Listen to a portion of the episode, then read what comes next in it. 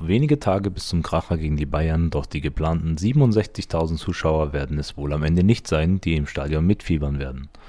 Außerdem schauen wir natürlich auf Haaland und den Ballon d'Or sowie Jude Bellingham, der von seiner Mannschaft schwärmt. Das alles erfahrt ihr in eurem BVB Kompakt. Mein Name ist Jonas Speth und wir legen auch sofort los. Alles redet und schreibt bereits vom Duell von Borussia Dortmund gegen den Rekordmeister am kommenden Samstag. Doch Bilder wie zum Beispiel aus Köln am vergangenen Wochenende wird es aller Voraussicht nach vorerst nicht mehr geben. Zuerst meldete die Landesregierung NRW gestern am Vormittag eine Sitzung zu verschärften Corona-Maßnahmen, anschließend die Bundesregierung einen vorgezogenen Corona-Gipfel für den Dienstag. Das bedeutet auch, dass die Verantwortlichen von Schwarz-Gelb nicht die geplante und eigentlich bereits zugesagte Auslastung für Samstag beanspruchen dürfen. Wir haben die Mitteilung der deutschen Presseagentur dazu auf unserer Website für euch im Angebot.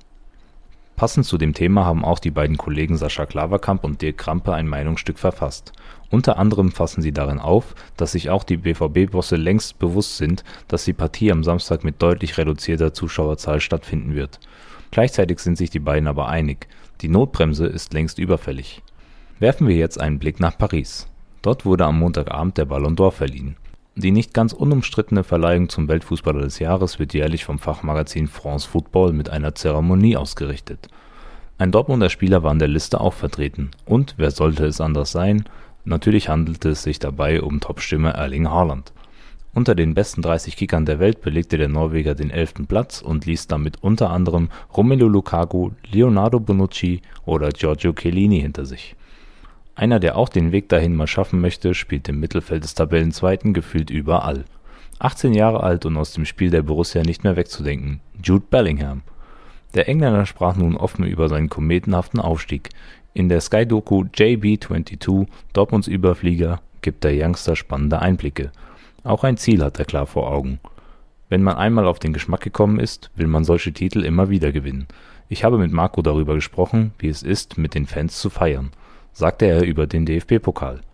Mehr dazu erfahrt ihr im Schriftstück von Kevin Pinnow. 420 Kilometer Anreise zum Tempel, obwohl kein Spiel stattfindet?